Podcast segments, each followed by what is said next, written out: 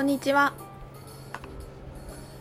ひとみちゃんの宇宙研究所ラジオ版です。昨日はインスタライブあの見てくれた人ありがとうございました。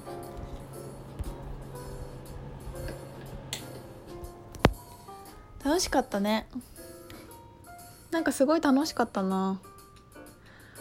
なんか私ね終わった後に気づいたんだけど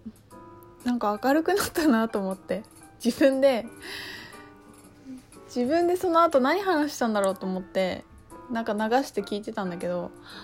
なんか明るくなったな私変わったなってしみじみ思いながら多分ちょっと前は私あの前髪のみんなに見てもらうとかできなかったしなんかねどうでもいい話を前にもなんかちょっと言った気がするんだけどどうでもいい話をダラダラダラダすのは結構苦手なんですよね。だからちょっとその髪型とかどうでもいいじゃんみたいなどうでもいいじゃんっていうかなっていうの。なんか誰かのためにならないじゃんみたいな話をするのが苦手だったからだったんだけどなんかももっとなんか楽しいことをするっていうのに意識を向けられるようになったなーっていう気づきがありました。またラジオとはね違う楽しさがありますね。質問とかその場で聞けるし。またやりますのでよろしくお願いします。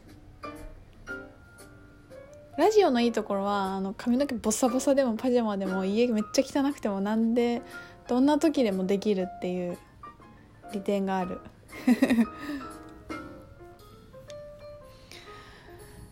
えっと今私の私のお部屋改造計画をしたくて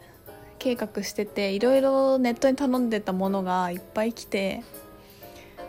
ものすごい集中力でうわって配置して開封してまあいろいろやってちょっと一段落してしたところです。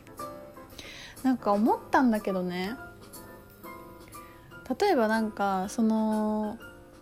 スタイルクリエーションでも自分がどんな部屋にしたいかとかって結構こう想像したりしていったりとかするんだけどやっぱそれ続けていくと選ぶものが自然にその理想のものになってったり自然とそれが目に入るようになるからあんまり頑張りすぎなくてもそういう風にななっていくっていうかなんかね自然となっていくことがあるなと思っていてやるんだけどだから私はうわめっちゃいいこの部屋にしたいっていう画像があったら結構待ち受けとかにして飽きるまで眺めてあなんか飽きたって思ったら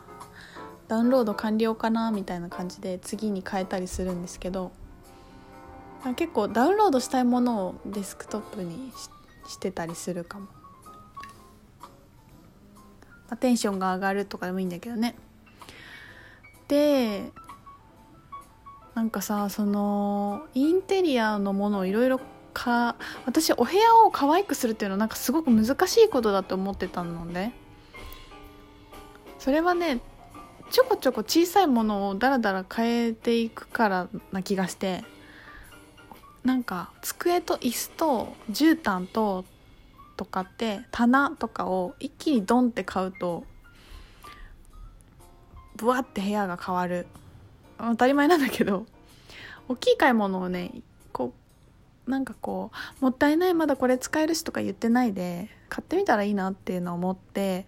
でさなんかまあやっぱ場所を取るから躊躇するじゃないですか。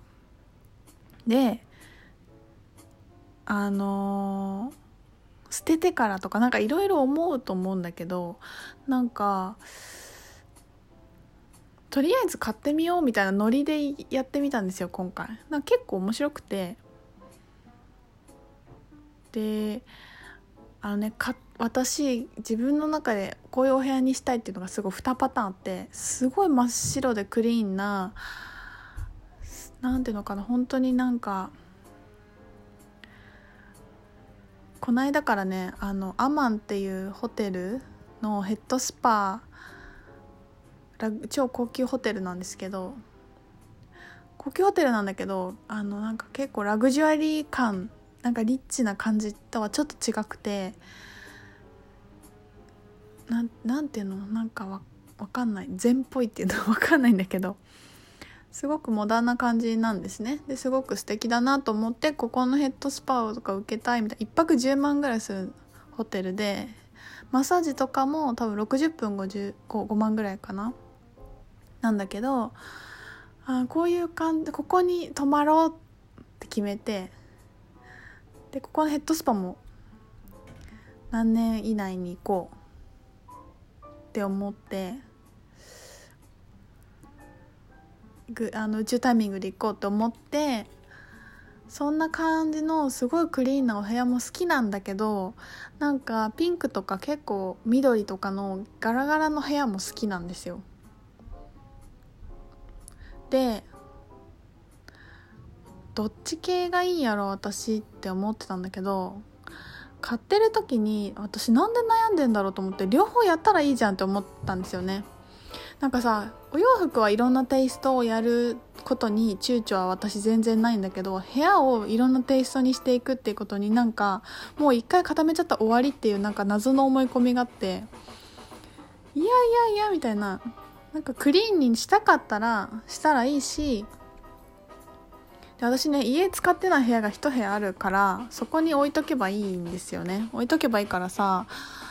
まあない人なんかレンタルのあるじゃん。置いとけるとこ。あれ借りたっていいと思うしさ何ていうの？自分の気分に合わせて部屋もすごいガラッと変えていったりして遊んだらいいのにみたいな。なんかそんな当たり前のことを思ったりして思ったりしたからすごい勢いで一人用のでっかいグリーンのチェアを買いました。私そんな大きい部屋じゃないんだけど狭いでしょ？大丈夫？とかって思ったんだけど意外と大丈夫だった。なんかやってもう悩んでるのもったいないと思ってとりあえず買っておくみたいなのをやったりしてて、ね、やってみた方がいいね。なんかインテリアも本当にお洋服と一緒で経験だから私今回あのランランプを買ったんですけどすごいお部屋の雰囲気変わってランプってめっちゃ大きいんやなっていうのがすごい勉強になった。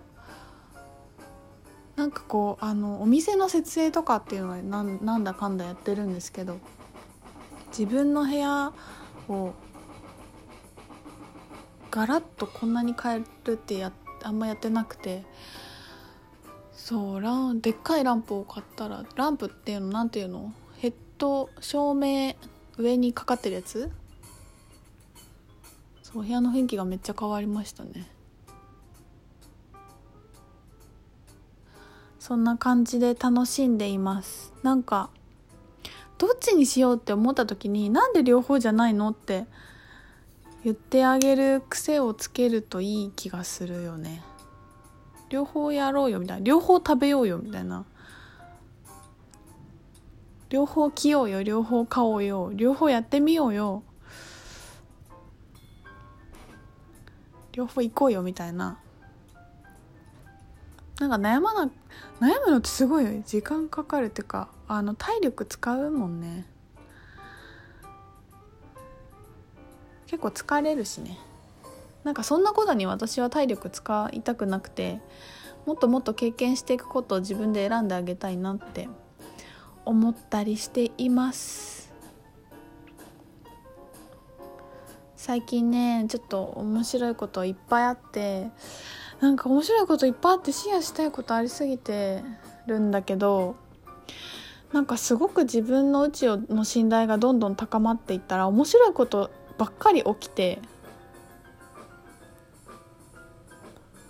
なんか人生ってこういうもんなんやだってすごく思えるようになった。面白くて気づきじゃないものってなくて全部シェアシェアしようと思ったら足りないんだけどでもなんだろうできるところまではやっぱピンときたところとかみんなにすごくシェアしたいなとも思うし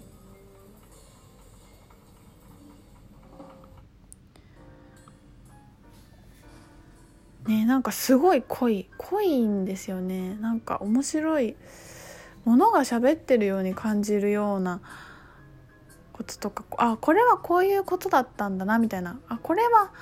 なんだろう。例えば何かが嫌だって思った時にあこれは違うってことなんだなとか寝れないって思った時にあこれは寝なくていいってことなんだなとか。うんとどっか行こうと思ったけど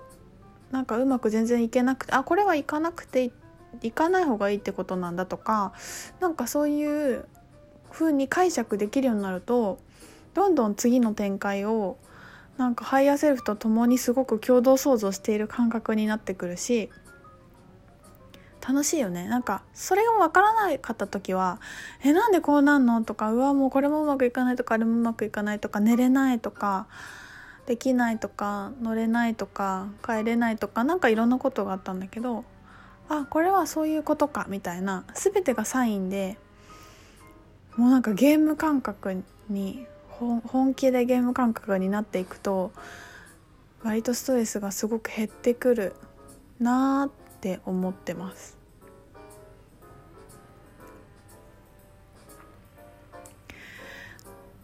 ねということで、えー、後半戦に続きます。